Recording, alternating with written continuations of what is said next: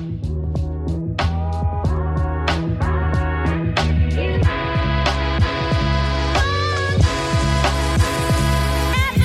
Bienvenue au podcast Pivot. Mon nom est Jonathan Léveillé, président d'OpenMind Technologies. Le podcast Pivot est distribué chaque semaine afin d'inspirer et d'éduquer les entrepreneurs ayant une idée de produit technologique innovante, communément appelée SaaS, plateforme web, application web ou mobile, et qui désirent maximiser leurs chances de succès dans l'aventure. Nous partageons trucs, astuces, histoires à succès ainsi que des apprentissages d'échecs d'entrepreneurs de renom. Le podcast Pivot est une présentation de dev2ceo.com, filiale d'OpenMind Technologies. DEV, le chiffre 2, CEO.com aide exclusivement les entrepreneurs ambitieux qui désirent développer leur idée d'application logicielle afin d'en faire un succès d'envergure. Cette semaine, on parle avec Michel Paquin d'une méthodologie moins connue ici au Québec, la méthode Kata, inspirée par la philosophie Toyota. Michel nous partage également un outil pour aider à implanter ou à tester la méthode Kata dans nos organisations. Je confirme qu'avant de parler avec Michel, je connaissais pas du tout cette méthode et que nous allons la tester ici chez OpenMind et chez Dev2CEO dans les prochaines semaines. Bien intéressante discussion. Vous allez voir, Michel n'a pas la langue dans sa poche. Avant que je débute, je vous invite à vous abonner et à activer les notifications sur votre plateforme de balado préférée afin d'être avisé chaque semaine des nouveaux épisodes. Sur ce, bon podcast.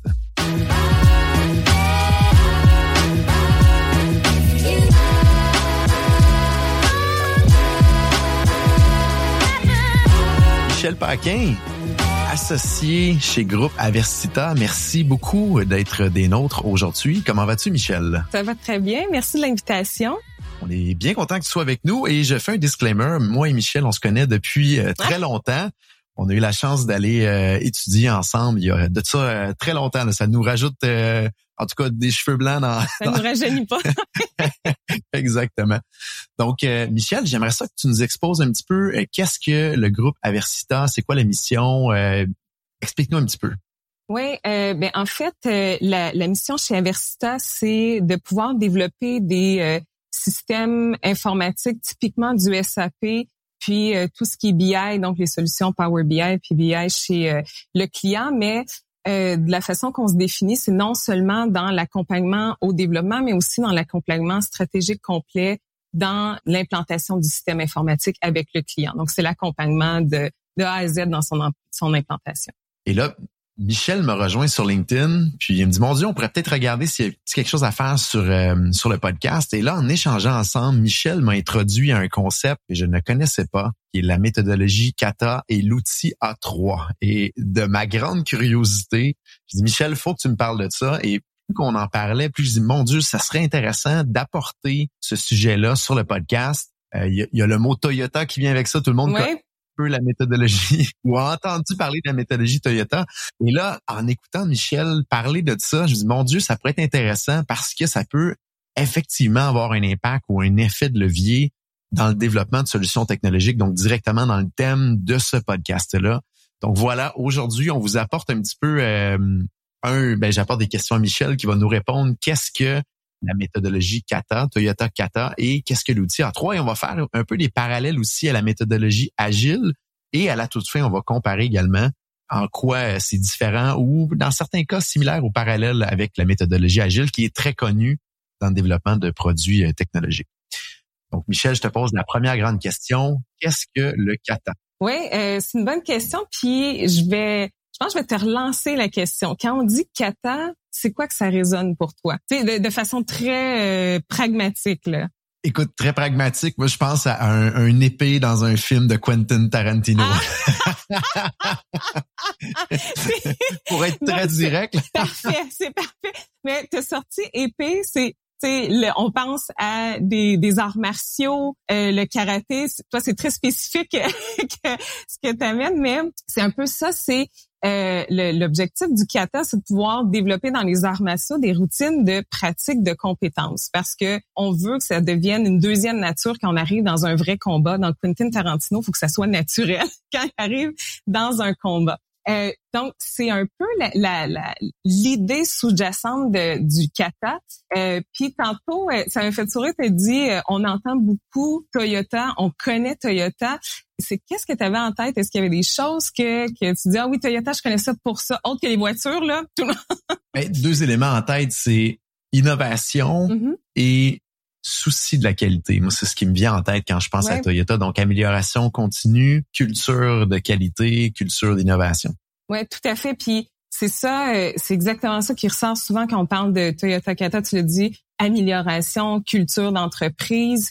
Euh, c'est ces éléments-là qui vont ressortir. Puis, euh, je peux pas le cacher, il y a beaucoup de gens qui se penchent sur comment est-ce que Toyota réussisse à faire euh, briller l'entreprise sur leur culture d'entreprise. Puis, je vais, je vais un peu expliquer d'où vient euh, le concept du kata aussi. Là, c'est pas un cours non plus à l'université. Là, je veux pas que ça devienne ça, mais tu sais, pour mettre en plus les, les, les gens en branle. Là. Et je fais une parenthèse. Tu, tu, donnes des cours à l'université oui, oui, Exactement. Oui, oui, exact. Puis euh, donc, euh, je, je, aussi, euh, tu sais, c'est sûr, on enseigne aussi ce concept-là parce qu'on croit fondamentalement que c'est une pratique qui peut s'appliquer. Euh, puis on enseigne à des, ben, à tous les niveaux, là, mais surtout euh, deuxième cycle, des gens qui sont des dirigeants dans des organisations. Euh, puis on, on, croit fondamentalement que cette technique-là devrait être appliquée. Puis je dis technique, là, je veux pas l'appeler technique parce que c'est une façon de fonctionner. C'est pas quelque chose qu'on applique euh, pour arriver. Puis à, arriver à faire du kata, c'est plus une pratique. Donc, euh, si je reviens à l'introduction, tu disais à quoi te faisait penser le kata, mais si je te, je pose une question, demain tu décides d'apprendre euh, à, jongler, ça va être quoi tes premières étapes? Première des choses, j'irai euh, j'irai voir euh, des gens qui sont bons pour jongler pour tenter d'avoir un step by step en bon français, étape par étape de comment partir de je ne sais pas comment jongler mm-hmm. à être maître du monde à jongler. Puis une fois que tu as toutes les étapes, une fois que tu as ils t'ont expliqué comment faire. Qu'est-ce que tu fais de ton côté? Ben, j'appliquerais le, notre concept qu'on pousse beaucoup chez OpenMind, chez Dev2CEO, qui est une petite bouchée d'éléphant à la fois. Donc, je découperais le tout en, en petites bouchées euh, euh, qui seraient facilement euh, acceptables ou applicables à ce moment-là pour évoluer étape par étape. Je, je, présume que tu pratiquerais, que tu Absolument, ben oui. oui, c'est ça. oui. Absolument. À un certain moment, tu pratiques, puis tu arrives à pour arriver à ton objectif, mais tu pratiques plusieurs fois. Puis c'est un peu le fondement. Tu sais, on va tout le temps dire euh, practice make, perf make euh, perfect. Donc c'est le fait de pratiquer. Puis euh, ce qu'on se rend compte, c'est que souvent dans les entreprises, si je te dis comment est-ce que tu peux apprendre à, à faire des bonnes décisions, il n'y a pas d'environnement qui nous amène à pratiquer, à être un bon gestionnaire, à prendre des bonnes décisions, parce que on dirait que c'est quelque chose qui devrait être très intuitif. Ah ben euh, on va souvent me ramener ça à la haute direction. C'est eux qui vont être responsables de la stratégie, c'est eux qui vont être responsables euh, de, de prendre, de mettre en place des objectifs. Quand au final, les gens dans les organisations, à tous les jours, prennent des décisions. Donc, l'environnement du kata, c'est de pouvoir essayer de développer ça, une espèce de, de, de, de pratique d'arriver à prendre des bonnes décisions, de faire des résolutions de problèmes, de façon plus scientifique je vais essayer quelque chose. Je vais te faire une liste, puis après, je vais te poser une question. Donc, je te nomme une liste de personnes, puis après, on va, on va en discuter. Monica Bellucci, Patrick Vaillancourt, Céline Dion, Martin Bilodeau, Geneviève Gingras, Tom Brady, Jonathan Bilodeau, Oprah Winfrey, Mark Graban, Patrick Roy, Daniel Henkel, puis Michelle Obama. J'ai vraiment hâte de voir ce que tu t'en vas avec ça. Quelle est la relation entre tous ces gens, non? Est-ce que selon toi, dans ma liste, il y avait plus de femmes ou d'hommes? Oh, c'est pas là que je me concentrais. Euh, mon cerveau, euh, c'est pas du tout là que je me concentrais. Dans ceux ou les, les ancrages que j'ai fait dans ma tête, mon premier réflexe aurait, aurait été de dire plus d'hommes. Par contre, là, euh, là je réfléchis trop. tu tout à fait. peut-être plus d'hommes. plus d'hommes. OK. Euh, mais tu vois, il y avait plus de femmes, mais euh, ce qui est drôle, c'est que je vais quand même. Euh, excuse-moi. En fait, il y avait pas plus de femmes. La réponse la plus, la réponse la plus populaire. On est un peu dans une émission télévisée. la réponse, il y avait autant d'hommes que de femmes. dans, euh, mais dans, dans ma liste. Donc, la réponse la plus populaire, souvent, c'est plus de femmes. Toi, ta réponse a été plus d'hommes parce que tu t'es concentré, tu as des références. Comme tu dis, dans, dans les ancrages, dans ma réflexion, il y avait plus d'hommes, mais la liste est complètement équivalente. Euh, c'est Qu'est-ce qui t'a amené à dire plus d'hommes? Excellente question. Qu'est-ce qui Mhm. m'a amené à penser qu'il y avait plus d'hommes? Mais c'était juste les ancrages des personnes que je connaissais, bien Mhm. que, tu sais, exemple Céline Dion, c'est Ouais. sûr que ça résonne beaucoup. Euh, Monica Bellucci aussi. C'est une bonne question, très Ouais. bonne question. Mais puis c'est euh, c'est tout à fait normal parce que chaque personne a un schéma de pensée qui est préconstruit basé sur des expériences, des aptitudes, puis naturellement, on va prendre des décisions, on va répondre à une problématique, c'est pas une grosse problématique là, c'est juste une liste de noms mais on va répondre à des questions basées sur un fondement basé sur tes expériences, tes préconceptions. Puis euh, quand au final, c'est peut-être pas ça la bonne réponse. Pas que ici il y en avait une bonne réponse, mais dans les organisations qui sont de plus en plus complexes, on a plein d'informations. Puis comment on est capable réellement de prendre des décisions basées sur les informations qu'on va avoir? Parce que on a plusieurs informations euh, et chaque personne va être apte à poser des, des solutions à des problèmes ou prendre des décisions sur leur préconception de quelle est l'information que j'ai reçue. Euh, donc, c'était juste une petite, euh, euh, petite expérience là pour euh, pour te montrer que naturellement notre cerveau est amené à prendre des décisions basées sur ce qu'on connaît. Et ce que je trouve intéressant Ouais. là-dedans aussi, c'est que le test que tu viens de faire avec moi, c'est blanc ou noir. Il y a une réponse précise. Ouais. En entreprise, il y a tellement de décisions qu'on prend qu'on ne saura jamais si c'était la bonne réponse.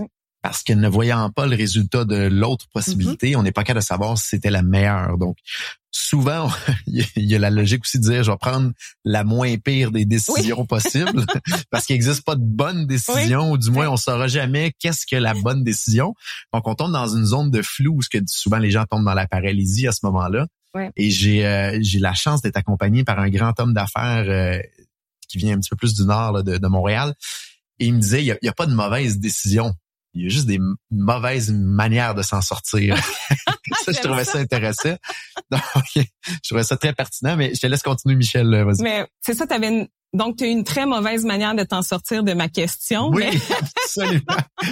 J'avoue sur ça, j'avoue que tu as tout à fait raison. Exact. Puis, puis c'est, c'est tout à fait normal. Tu sais, On, on arrive, puis c'est un excellent parallèle que tu as fait, c'est qu'on a des informations, puis on ne sait pas nécessairement c'est quoi la meilleure décision, mais pour ton entreprise, la meilleure décision est différente pour une autre entreprise. Elle va être différente pour chacune des personnes, dépendamment de c'est quoi mon réel objectif. Donc, c'est pour ça que dans le contexte du, euh, du Toyota Kata, quand on arrive au Toyota Kata, c'est de pouvoir amener à développer cette, cette pensée scientifique. Donc, on appelle beaucoup un concept de pensée scientifique parce que c'est basé sur la science. C'est basé sur la science du cerveau. Euh, on est amené à justement à prendre des raccourcis, puis c'est normal. Avec toutes les informations qu'on reçoit, notre cerveau va filtrer des informations. Euh, c'est comme euh, c'est comme si euh, je sais pas si tu te souviens la première fois que tu as conduit ta voiture. Oui, absolument. Absolument. Conceptuellement, conduire une voiture, c'est très difficile. Tu sais, il y a plein d'éléments à penser. On, on prend des cours, mais on s'entend d'un cours théorique, puis après une heure de cours pratique, puis après on est apte à conduire. Encore une fois, ça c'est discutable, mais euh, puis on apprend plein d'éléments, mais à un certain moment maintenant, quand tu arrives dans ta voiture, mais c'est naturel, tu y penses plus à tous ces éléments-là. Je sais pas si tu te souviens quand il fallait que tu changes de voie, il y avait un terme euh, qu'il fallait euh, se rappeler, le fameux racra. Ça dit Ah, quelque chose? J'ai oublier ça dans Euh, mon... euh, ben, euh, c'est bien, Mais il y en a beaucoup de monde qui l'ont oublié. Hein, si je me fie à pas juste toi. Surtout mettre le clignotant. Ça, là, il y a- au. Québec, je pense que, mon Dieu, c'est quasiment un crime de mettre un clignotant Eh ben, si je me c'est- à la moyenne. Exact. Ben, Il y a quelque chose de naturel ou non naturel, mais euh, qui fait en sorte que on prend des raccourcis, on filtre des informations, puis on va prendre des décisions, mais peut-être pas avec toutes les informations, parce que notre cerveau a amené à filtrer puis à dissocier des informations, mais c'est tout à fait normal. On peut pas demander de capturer toutes ces informations-là. Donc, c'est pour ça que dans la pratique de développement, pourquoi on appelle ça une pensée scientifique dans cette pra- pratique-là de développement, mais on essaie de ramener à la base. On veut que la personne puisse prendre des décisions basées sur tous les éléments, mais aussi faire des expérimentations de qu'elle-même puisse comprendre est-ce que oui ou non je me rapproche de mon but? Puis c'est exactement euh, ce que tu disais là tantôt, c'est je ne sais pas si j'avais pris une autre décision, qu'est-ce que ça aurait pu, être, mais c'est pas toujours vrai. On peut aussi faire des expérimentations, puis c'est là aussi où dans les entreprises, souvent on va avoir peur de se tromper, on va avoir peur de prendre la mauvaise décision, mais à un certain moment, si tu sais rien, tu peux pas le savoir non plus. Donc c'est plutôt de dire, ben je vais l'essayer, puis si ça fonctionne pas, ben, je peux essayer autre chose, mais au moins là j'ai les bonnes informations pour dire ça c'est pas c'est pas la bonne solution parce que ça m'a amené vers ça m'a pas amené vers mon objectif. Et c'est là que entre autres il y a un outil qu'on peut utiliser là, pour venir bien cadrer, bien créer un, bon, excusez-moi, un bon français, un frame à travers tout ça pour s'aider dans cette méthodologie-là. Là. Oui, exactement. Puis c'est le bon terme, là, un outil. Euh, moi, je voulais me pencher plus sur le A3, qui est un outil d'amélioration continue. Il y en a plusieurs autres outils. Puis faut faire attention aussi, c'est pas parce qu'on utilise l'outil qu'on fait du kata. Puis c'est un peu le, le, le problème euh, ben, je veux pas dire le, problème, mais c'est un peu le, piège dans lequel les, euh, entreprises qui se lancent dans le développement du euh, de la méthode Toyota. Je sais pas si tu entendu déjà parler du lean manufacturing. Absolument. Oui, OK, bon, c'est ça. Fait le lean manufacturing, on va souvent l'associer à des outils qui nous permettent de le mettre en place pour être pour euh, être plus efficient dans nos processus. Puis l'erreur souvent qui arrive, c'est que on va mettre sur place les outils, mais on n'apprend pas plus parce qu'on fait juste mettre un outil en place sans amener la pensée derrière, sans amener le développement scientifique qui est derrière l'outil. Puis, je, pour faire aussi euh, comme un petit aparté là, sur euh, d'où vient le Toyota Kata, j'en ai parlé rapidement tantôt, c'est que dans nos organisations, justement, tout le monde implantait les outils, dans les, organisations occidentales, tout le monde implantait les outils, mais on n'arrivait pas nécessairement à, à, amener concrètement le concept du Toyota de, de, de l'amélioration continue de Toyota. Puis ça a été euh, étudié par euh, Mike Rother qui a essayé de voir comment est-ce que Toyota fait pour implanter cette culture-là, cette, euh, cette façon de voir les choses. Puis il a compris qu'il y a beaucoup de coaching derrière ça. Et c'est de là où est sorti le concept du Toyota Kata, où on apprend à pratiquer des méthodes de résolution de problèmes. Donc, c'est beaucoup de mettre en pratique le coaching, euh, pratiquer à, à, porter cette résolution de problèmes-là. Euh, puis, le, plus ironique, là, c'est que Toyota, Kata, euh, Toyota ne font pas de kata parce que pour eux, c'est naturel. Ils font. J'aime bien reprendre euh, une phrase là de d'un de, mes, mes coachs justement un, peu en, Toyota Kata, c'est qu'il disait un poisson c'est pas qu'il vit dans l'eau parce que pour lui c'est normal, il vit dans l'eau. Mais Toyota, ils font pas du kata parce que pour eux, c'est fait partie intégrante de, de l'organisation. Mais s'est rendu compte que les gestionnaires, avec les employés, ben, pas seulement les gestionnaires, mais il y a des coachs dans l'entreprise qui amènent à développer cette pensée-là par euh, par euh, certains outils, par une succession de questions, puis on essaie toujours d'amener vers quelle est ta prochaine ta, ta, prochaine limite, ton seuil d'expérience.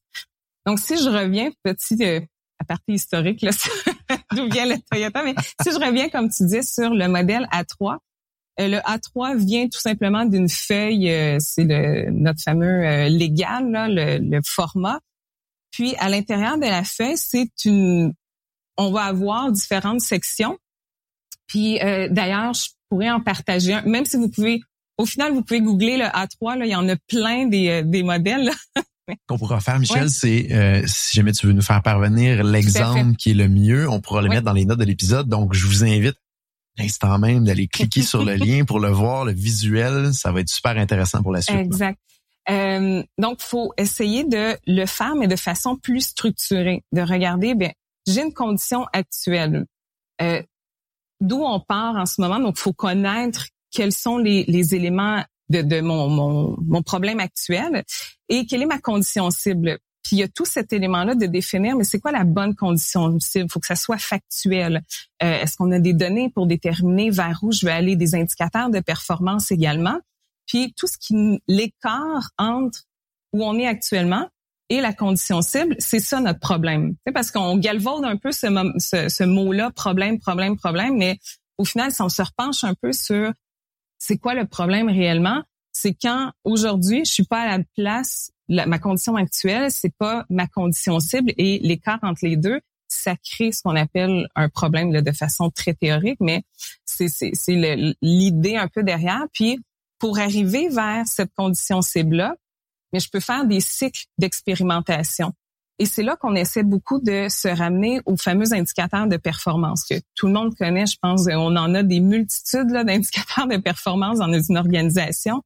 Mais c'est de, de comprendre est-ce que cette expérience-là me rapproche ou non de mon indicateur de performance? Donc, on va mettre en place des solutions, puis on va essayer de se rapprocher de notre condition cible.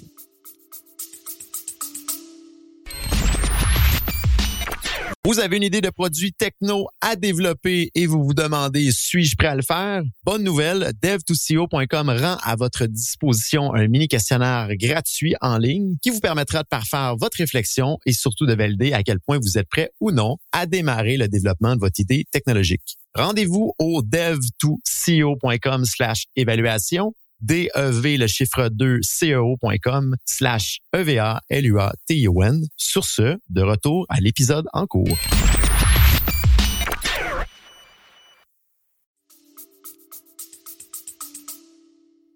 C'est vraiment intéressant. Ça fait 18 ans que je suis en affaires.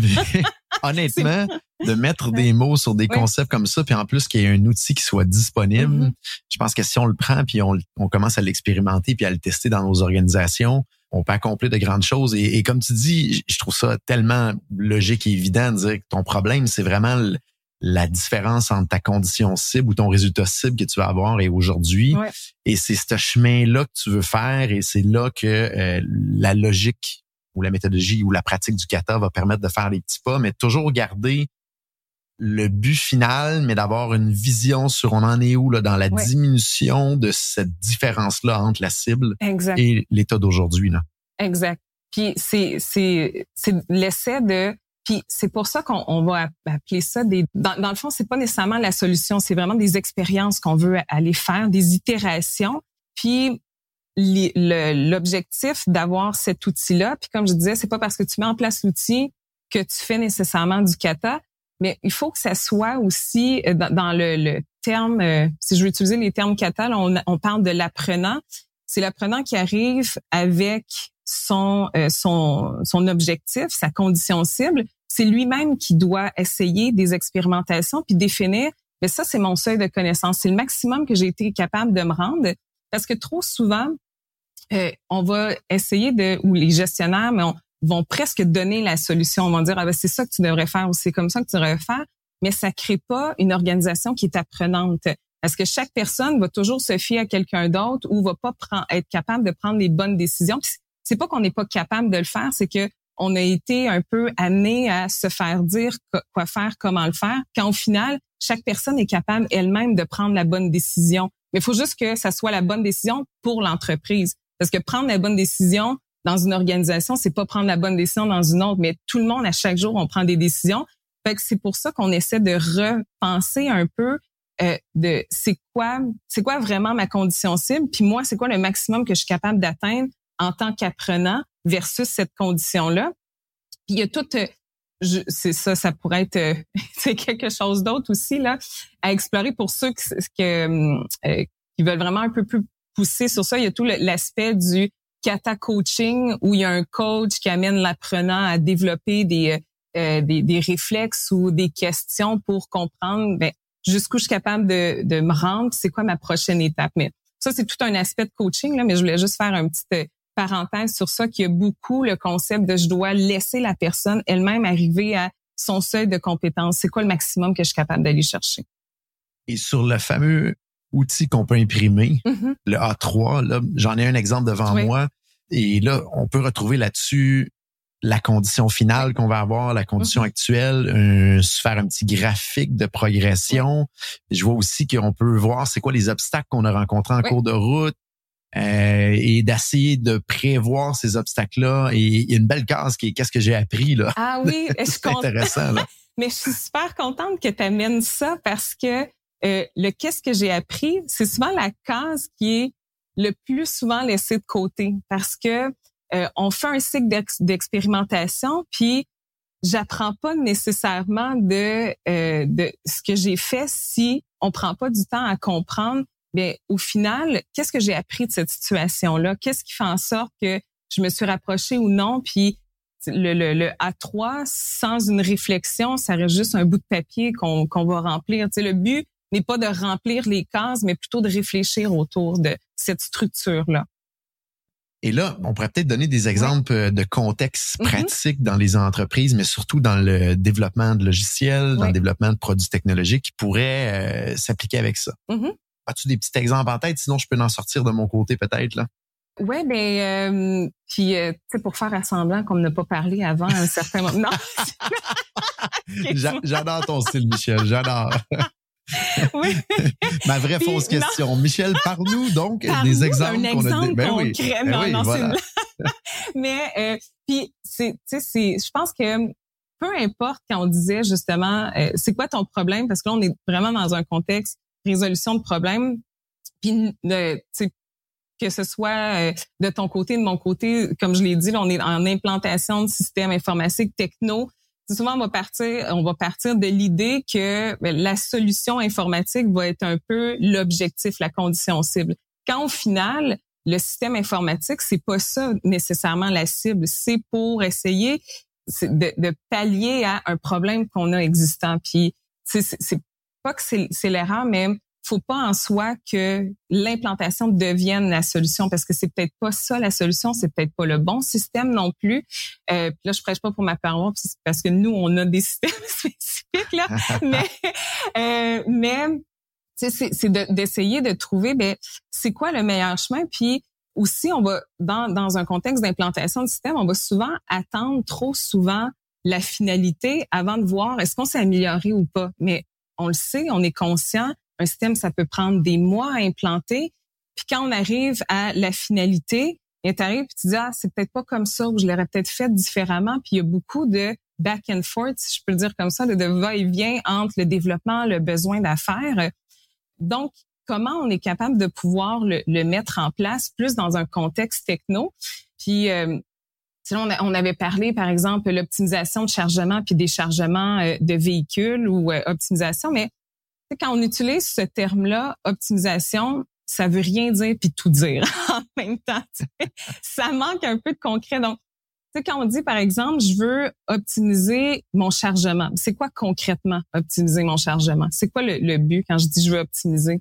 Dans ce contexte-là, parce que c'est un exemple d'un mm-hmm. client qui est venu nous voir pour dire je voudrais faire développer quelque chose au niveau, un produit technologique pour venir optimiser mon chargement, déchargement des véhicules dans ce genre de cas-là, c'est les items qui sont placés sur la remorque. Il y a une manière de les positionner et de les prioriser dans le chargement-déchargement pour qu'il y ait un gain d'efficacité au final et du même coup que l'accessibilité à ces items-là sur la remorque soit optimisée. Exemple, c'est un client, mettons, qui est dans le métal.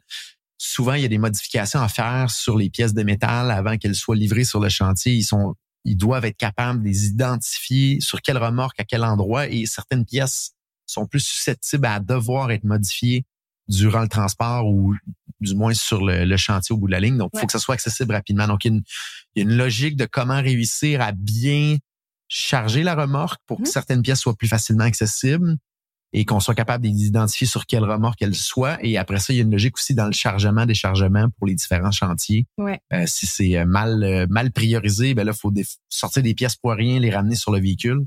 Donc, il y a toute une logique, puis il y a plein de variables autour que même un être humain avec beaucoup mm-hmm. d'expérience ne sera peut-être pas complètement optimal. Et si c'est un nouvel humain qu'on met dans l'équation, et là, ça devient un beau bordel opérationnel, on perd énormément d'efficacité. C'est ça que le, ce, mm-hmm. ce, genre de cas-là qui voulait être euh, réglé par un client. Tu sais, dis beaucoup de choses, mais dis rien à la fois. Non, non. Comme à l'habitude. Comme à l'habitude. je suis pareil, j'enseigne, on dit tout le temps plein de choses pour rien dire. Non, non.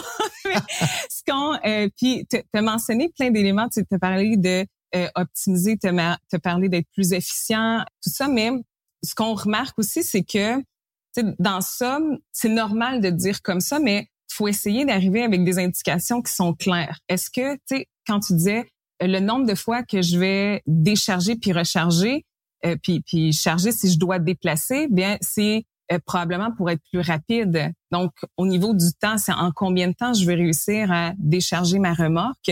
Euh, ou ça peut être aussi le nombre de fois que j'ai touché chacun des, des, des, des, produits. Donc, ça peut être aussi le nombre de fois que ça va être enlevé, remis pour diminuer justement le nombre d'itérations qui est fait sur le produit. Mais tout ça, ça peut être mis sur des, indicateurs qui sont précis. Je veux essayer de bon charger ou décharger ou ça peut être à plus long terme, c'est d'arriver jusqu'à ce que mon produit soit prêt à être livré chez mon client si je dois faire des ajustements justement pour le métal, euh, jusqu'à ce que mon produit soit prêt pour mon client. Mais ça me prend combien de temps entre le moment où il arrive dans la remorque, il a été traité puis envoyé? Donc tout ça, ça devient ton indicateur. Puis là, tu naturellement, puis comme tu le dis, pour un humain, ça peut être très difficile de dire, ben c'est quoi quels sont les paramètres que je vais mettre, puis comme, comment est-ce que je vais essayer d'optimiser ça, de ramener ça ou de diminuer en fonction de ce que ce que j'ai comme information. Mais ça veut pas dire que on peut pas le faire en petites étapes. Donc ça veut pas dire que on peut faire une première expérimentation peut-être de façon manuelle, qu'est-ce que je suis capable d'aller chercher? Puis est-ce que oui ou non on se rapproche de de cette condition-là, puis qu'est-ce que qu'est-ce qui nous manque comme information pour aller plus loin? Puis c'est ce client-là probablement qui, qui, utilise présentement du Excel ou euh, Excel, feuille au mur. Euh. Exactement. puis c'est c'est pas mauvais non plus parce que eux-mêmes, ils ont déjà un outil, puis c'est correct. Puis quand on parle d'expérimentation, c'est pas obligé d'être des mois non plus. Là. Ça peut dire, ben, regarde, on va l'essayer pendant une journée, deux journées. Euh, ce qui est important, c'est de voir cet essai-là, par exemple pour euh, pour la personne qui va le mettre en place, ben c'est elle-même qui doit dire OK, là je suis arrivé au maximum que je suis capable de faire avec cet outil-là. Qu'est-ce comment on peut arriver à aller plus loin? Euh, Puis il faut qu'on puisse se ramener mais sur les indicateurs de performance pour faire des itérations comme ça. Toujours avec l'objectif de pouvoir creuser dans la solution, euh, l'amélioration du processus, mais avec une personne qui va prendre elle-même les décisions. Et là, dans ce genre de cas-là, on pourrait dire, bon, ben, ça peut être traité en mode très manuel à là-bas comme je te pousse. Après ça, on pourrait dire, bon, on va le tester dans un fichier Excel.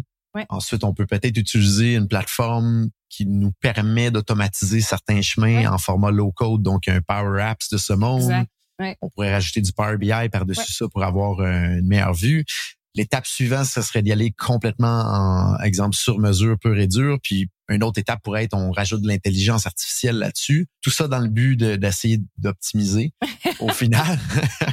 et là, on regarde étape par étape ce que ça donne. Et ça se peut qu'en cours de chemin, on atteigne la cible qu'on veut. Ça ne veut pas dire qu'il faut aller jusqu'à des sommets de mettre euh, du temps et de l'argent pour implanter de l'intelligence artificielle. Ça se peut qu'en Excel, ça fonctionne bien, on soit proche de notre cible ou qu'on ait dépassé notre cible mais c'est d'avancer vraiment une petite bouchée d'éléphant à la fois vers un, un, objectif visé. Là.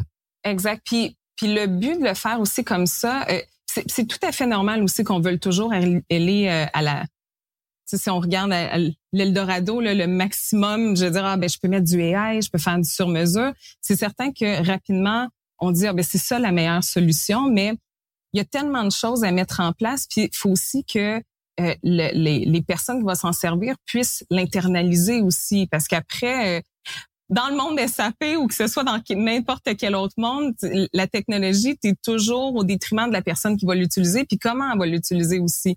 Donc, si la solution vient pas non plus de, de l'interne, bien là, il va avoir un peu une, une, une réfraction versus le changement. Puis c'est là qu'on veut amener à ce que ce soit l'apprenant qui mette en place ces, ces éléments-là, qui prend lui-même conscience de, et ça c'est le maximum avec les avec les, aptitudes que j'ai ou les, les, les solutions que j'ai en place. Donc, c'est intéressant. Il y a un concept derrière tout ça de rendre les gens autonomes et, mm-hmm. j'adore ça parce qu'on le dit souvent euh, chez OpenMind et chez Dev2CEO à nos clients. Notre but, c'est au final, à un moment donné, si vous voulez internaliser ça chez vous, il n'y a pas de cachette. Le but de ce podcast-là, entre autres, c'est de vous livrer de la valeur et même vous montrer comment on fonctionne ici. Vous puissiez le faire à l'interne. Donc, j'aime cette philosophie-là. On, est pas mal sur cette, euh, cette même longueur d'onde. Et là, on arrive au final de quelle est la différence entre la méthodologie agile, la méthodologie Kata, juste avec tout ce qu'on vient de dire, c'est quand même assez évident, mais il y a certaines relations qu'on peut peut-être identifier. Et je fais une parenthèse, euh, ceux qui sont pas habitués avec qu'est-ce que l'agilité, et euh, c'est quoi les avantages et inconvénients. On a eu la chance de faire une série, trois épisodes à date avec un des meilleurs coachs au Québec, même peut-être en Amérique du Nord francophone, avec Éric Bédard. Épisode 22, qu'est-ce que l'agilité? Épisode 25, qui est les cinq avantages d'agilité pour les utilisateurs finaux et les clients. Et l'épisode 25, les avantages de l'agilité pour les développeurs, les équipes et les organisations. Donc, si euh, le mot agilité, ça vous dit quelque chose, mais vous voulez en savoir plus et surtout comment l'implanter dans vos équipes ou dans, votre méthode de travail, 22, 25 et 27, ce seront des liens également dans les notes de l'épisode. Donc, je ramène la question, Michel, parce que là, je parle pour euh, parler, mais quelle est la différence? Avant que tu le dises, je vais le dire. Donc, quelle est la différence entre la méthodologie agile et la méthodologie kata? Ça aurait été bien que j'écoute les épisodes avant d'en parler. Non, non, c'est... on fait une pause, on vous revient dans une semaine. non, je suis une grande adepte de ton podcast, tu le sais. Non, mais c'est, c'est ça. Puis les deux se font très bien en même temps aussi parce que c'est, c'est des questions aussi je me suis énormément posées au début parce que en, en commençant le kata, tu dis ah ben c'est des des petites étapes, des, des, des, mises en place, ce qui est un peu aussi derrière le concept de l'agilité avec les scrums où on essaie de mettre en place plus rapidement des, des phases de projet, des sprints là où on va arriver à, à ne pas avoir un long projet puis que la finalité est juste à, la toute fin. Euh, mais derrière le, le kata, puis pour mettre encore un peu plus d'emphase là sur ça, c'est il y a beaucoup un élément de coaching puis d'apprentissage de la personne qui va le mettre de le mettre en place parce que en agilité, le prochain sprint, c'est peut-être et probablement pas décidé par la personne qui va le mettre en place parce que ça a été décidé dans un cadre de projet euh, selon des objectifs de l'organisation. Puis c'est tout à fait correct, là, c'est deux choses qui peuvent être mises justement en place, mais dans, dans l'idée du Toyota Kata, c'est qu'à tous les jours, chaque personne est apte à prendre des décisions, mais basée sur une méthode qui va être construite. On veut un peu que ça devienne une deuxième nature de prendre des décisions parce que euh, puis quand euh, s'il y a des gens qui s'intéressent un peu plus au kata là, euh, puis euh, je disais aussi euh, Jonathan que je pourrais mettre aussi des, des liens là, qui pourraient intéresser pour des kata curieux là, des gens qui veulent peut-être se, lancer. Un nouveau terme inventé, c'est bon. On dit n'importe quoi pour inventer des nouveaux termes. Fantastique, Michel. On va les mettre dans le livre. Mais, euh, puis même pour euh, euh, avoir participé là, à des, des séances de coaching, c'est ça semble très euh, protocolaire, si je peux le dire comme ça. C'est il y a des questions qui sont posées, puis tu te dis mais mais qu'est-ce que c'est ce, cette bébite là Puis euh, il y a toujours des, des questions qui sont prédéfinies. Euh, mais c'est un peu trust the process derrière ça. Puis euh, je peux faire le parallèle, c'est un peu comme si on apprend à faire la musique, euh, mais au début, il y a de la technique, il y a des gammes à faire. C'est pas beau, c'est pas mélodieux, mais c'est ça si on veut arriver à prendre un step, euh, un, step plus élevé, il faut avoir une certaine technique. Mais c'est un peu ça derrière le kata, c'est que à travers de l'expérience, là, ça va devenir de plus en plus naturel à essayer d'analyser toutes les informations. Donc, c'est pas deux choses séparées. C'est qu'il va quand même avoir de l'expérimentation, mais il y a beaucoup un élément de, de, prise de décision à tous les jours qui vont être mis en place dans l'application et dans la, la, prise de décision sur une implantation de techno. Donc, si je résume euh, de ma compréhension, le côté agile, c'est beaucoup dans l'implantation ou dans le développement d'un système ou d'un projet. Le Kata, on s'élève beaucoup plus sur une vision sur l'objectif stratégique mesurable faire des petits pas en cours de route. Donc, on intègre un peu de l'agilité à travers tout ça. Donc, c'est pas une méthode concurrente ou une, manière de, gestion qui est concurrente une à l'autre. Une est un peu imbriquée dans l'autre, mais euh, voilà. donc, ça peut être, ça peut être en complément d'eux. Oui, exactement. Excellent. C'est quelque chose, je pense, que tu voulais rajouter par rapport à l'AI et euh, l'importance de développer sa pensée euh, critique? Oui, puis tu sais, parce que on en juste avant aussi dans les solutions, puis tu, tu l'as mentionné dans les étapes d'implantation, on disait au début, ah, ben, on va faire un, chemin manuel, du Excel, Power App, Power BI, tu sais. Puis à la limite, est-ce qu'on devrait faire du AI? Je pense que ce mot-là est, euh, est utilisé à toutes ces sauces et galbaudé un peu. C'est la nouvelle tendance, c'est normal. Euh, on n'y échappera pas là. puis au contraire, je pense qu'il faut justement savoir travailler avec. Ça fait partie de, de notre réalité. Puis euh, euh, je dis souvent, une chose qui est certaine dans la vie, c'est qu'à un certain moment, on va se faire dépasser par la technologie, l'humain en tant que tel, mais il faut essayer de justement, c'est d'autant plus important maintenant de développer cette pensée scientifique-là pour aller chercher l'information, puis de déceler c'est quoi le vrai du faux parce que faut essayer de comprendre justement avec toute l'intelligence artificielle, euh, on a plus d'informations puis cette information là même a été changée, a été filtrée ou euh, je veux pas dire manipulée mais ça va dépendre puis c'est tellement près de la réalité que si on prend pas le temps de développer cette pensée scientifique là, ben on va se faire prendre dans des pièges parce que tu sais on pour revenir un peu sur l'exemple que que je t'ai fait tantôt, toi, tu as pris un chemin, tu raccourci un peu, puis le AI raccourcit pour nous directement les chemins. Lui-même va éliminer de l'information ou prendre l'information qui, selon lui, est la plus pertinente. Puis notre cerveau va, va je veux pas dire plus paresseux, mais pas devenir plus paresseux, mais c'est que on va penser différemment. Puis je pense que d'autant plus important de développer cette, cet esprit critique-là, cette pensée scientifique euh, dans le temps, dans l'air où on est pour essayer de déceler le vrai du faux puis de prendre les bonnes décisions selon des bonnes informations. Et j'aime ce que tu dis. Je fais un parallèle ou une analogie assez simple. Il y a longtemps de ça, la calculatrice n'existait ah pas. Ah oui? Sur les bancs d'école, les gens ont appris à compter. La calculatrice est arrivée. Je comparais la calculatrice à l'intelligence artificielle. C'est pas parce qu'on est capable d'avoir le résultat beaucoup plus facilement qu'il faut pas comprendre ce qui se passe avant puis d'être capable de le faire manuellement pour être certain que le résultat est bon. Et l'intelligence artificielle, c'est pas un 0 ou un 1 comme une calculatrice qui donne toujours une vérité. Il y a une partie subjectivité à travers tout ça. Donc, il faut être capable de remettre en question le résultat final et du moins être capable de nous-mêmes faire le chemin puis de développer notre propre pensée critique et non juste de se fier au résultat que l'intelligence artificielle va donner au bout de la ligne. Donc, c'est faire un petit parallèle c'est la calculatrice des temps modernes, des temps modernes, l'intelligence artificielle. Et euh, je pense que c'est tellement important parce que ça commence à être dans, dans notre vie courante, l'intelligence artificielle, et c'est en train de faire une grande percée dans les produits technologiques, dans les logiciels. Entre autres, cette semaine, Meta a lancé, euh, à l'heure qu'on enregistre ce podcast-là, euh, Lama 2, qui est leur framework à ce moment-là d'intelligence artificielle en mode open source et avec une licence commerciale. On suit ça de proche là ici. On va vous redonner de l'info parce que ça peut avoir un grand, grand, grand impact dans vos développements euh, de produits techno. Et on a fait, on est en train d'enregistrer une série d'épisodes sur l'intelligence artificielle qui va sortir sous peu pour les développements de produits, développement de logiciels. Entre autres, on va expliquer c'est quoi la différence entre du deep learning, c'est quoi la différence entre un LLM, qu'est-ce qu'il faut prendre en compte aussi pour pouvoir commencer à implanter ça dans vos euh, dans vos logiciels.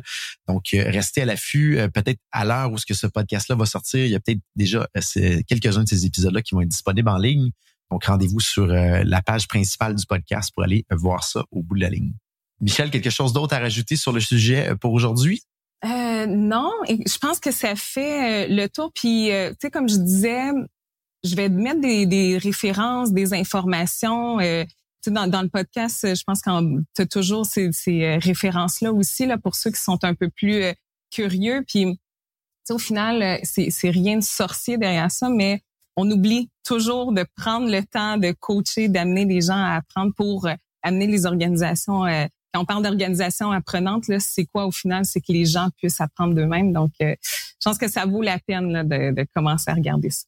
Bien intéressant. Michel, en terminant, est-ce que euh, petit placement de produit, est-ce que vous recherchez des clients, du staff, euh, autre chose? Comment la communauté peut t'aider dans tes objectifs de ton ben, toujours à la recherche que ce soit de, de clients. C'est comme je disais, nous spécialisés plus SAP. Je sais que c'est une niche très spécifique là, SAP dans, dans son ensemble, mais euh, aussi on a tout ce qui est développement euh, BI, Power BI aussi. Donc, euh, on peut amener les entreprises. Puis, euh, tu sais, le, lien euh, avec un peu, comme je disais, le, le, le kata, là, avec pour que tu es probablement au courant, là, mais dans le Power BI, tous les indicateurs de performance qu'on peut sortir, les dashboards, et on accompagne aussi le client à trouver ben, c'est quoi les meilleurs, les bons indicateurs, pas les meilleurs, mais les bons indicateurs, comment essayer d'aller chercher toutes les informations euh, pour fournir des, des bons indicateurs qui vont amener les entreprises à prendre des décisions. Donc, on accompagne aussi à travers ça là, dans la stratégie de développement. Bien intéressant. Ceux qui voudraient continuer la discussion avec toi, Michel, j'imagine LinkedIn est probablement le meilleur moyen de te rejoindre. Tout à fait. Fantastique. Donc, on mettra le petit lien de euh, ton profil LinkedIn dans les notes de l'épisode. Michel, merci beaucoup pour ta générosité euh, de venir parler avec nous euh, aujourd'hui. Donc voilà, merci beaucoup à tous ceux qui nous écoutent. Je vous dis à bientôt.